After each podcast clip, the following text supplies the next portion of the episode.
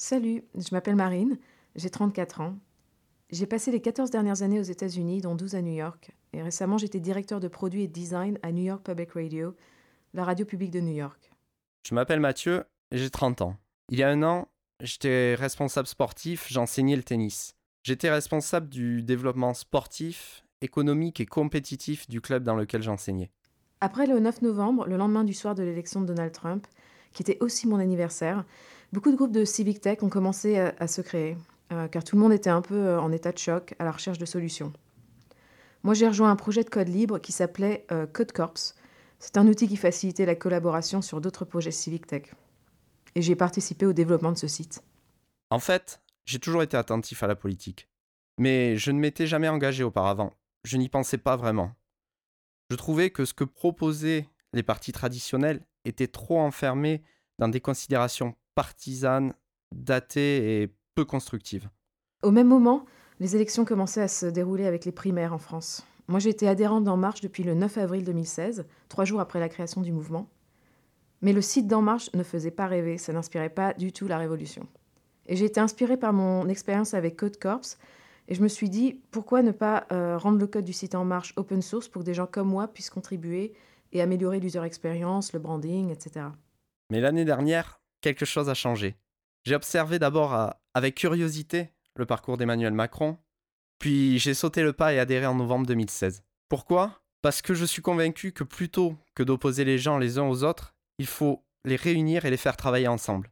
À côté de ça, j'ai aussi été très marqué par euh, la priorité donnée à la parité femmes-hommes. C'est des combats qui ont bercé ma jeunesse puisque c'est des combats que ma mère menait.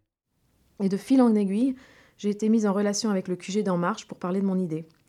Eux aussi avaient pensé à ça, donc on, on en a parlé et ça s'est fait en décembre. Le 18 décembre, pour être exact, on a commencé à reconstruire la plateforme en open source. J'ai rapidement rejoint un comité en Ariège, puis j'ai ensuite créé le mien pour contribuer au maximum à cette belle aventure. C'est vraiment devenu un besoin de faire bouger les lignes et de s'investir pour ça. C'est un peu par hasard que ça a coïncidé avec euh, la structuration du mouvement et que j'ai eu en charge la responsabilité de la mobilisation au niveau départemental. Ça a un peu surpris mon entourage que je m'engage à ce point euh, en politique. Personnellement, je m'engageais plutôt civiquement. C'était un peu bizarre, j'avais une double vie. Je travaillais à temps plein à la radio et les matins, soirs et week-ends, je travaillais sur le site d'En Marche. D'abord, j'ai commencé à construire la page d'accueil, c'était pendant les vacances de Noël. Et puis au final, je me suis occupée de toute la partie front-end du site En Marche. Écrire du code, c'était le meilleur moyen pour moi de soutenir ce projet. Et de mon point de vue, il y avait peu de politique dans les rouages de l'équipe numérique et beaucoup de positivisme.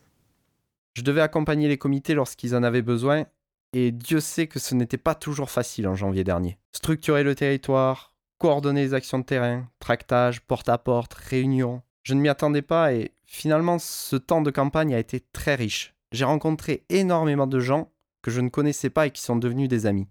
Après le premier tour, j'ai été prise d'une grande joie, bien sûr, et un coup d'adrénaline. Waouh, c'est passé. J'ai osé envoyer un email un peu fou au directeur numérique d'En Marche en expliquant que j'aimerais participer à l'application du programme, continuer l'aventure ensemble à temps plein, sans vraiment réfléchir aux, conséquences sur ma vie à New York. Après le succès des présidentielles, j'ai eu la chance d'accompagner un candidat aux législatives en tant que suppléant. On a perdu, mais malgré la défaite, je ne retiens que du positif de cette expérience et des rencontres que nous avons faites. À ce moment-là, je ne voulais pas que tout ça s'arrête. Pour moi, l'ADN même du mouvement ne se limitait pas à des scrutins électoraux. On ne pouvait pas avoir fait tout ce chemin que pour ça. Pour moi, En Marche réussirait si nous parvenions à donner l'opportunité à chaque citoyen de devenir acteur de la chose publique. Aujourd'hui, je travaille à temps plein à En Marche. Je suis responsable du développement des outils numériques et de leur design. Ça fait quelques mois que je suis ici. J'avais une vie posée et confortable à New York. Je n'avais pas du tout planifié de revenir en France. Et c'est ce projet de transformation de la France et de rassemblement des Français qui a complètement changé le cours de ma vie. Je suis resté très investi sur le comité que j'animais et dans l'équipe départementale. Et je réfléchissais à comment je pourrais contribuer encore plus. J'ai alors candidaté au poste de coordinateur régional Occitanie que j'occupe aujourd'hui. Ce qui m'a intéressé dans cette mission, c'était de pouvoir accompagner et être utile à tous les bénévoles qui ont fait et font encore un travail colossal sur le terrain. Mon engagement pour En Marche c'est avant tout un engagement citoyen autour de l'idée que l'on peut faire les choses différemment et intéresser tout le monde à la chose publique.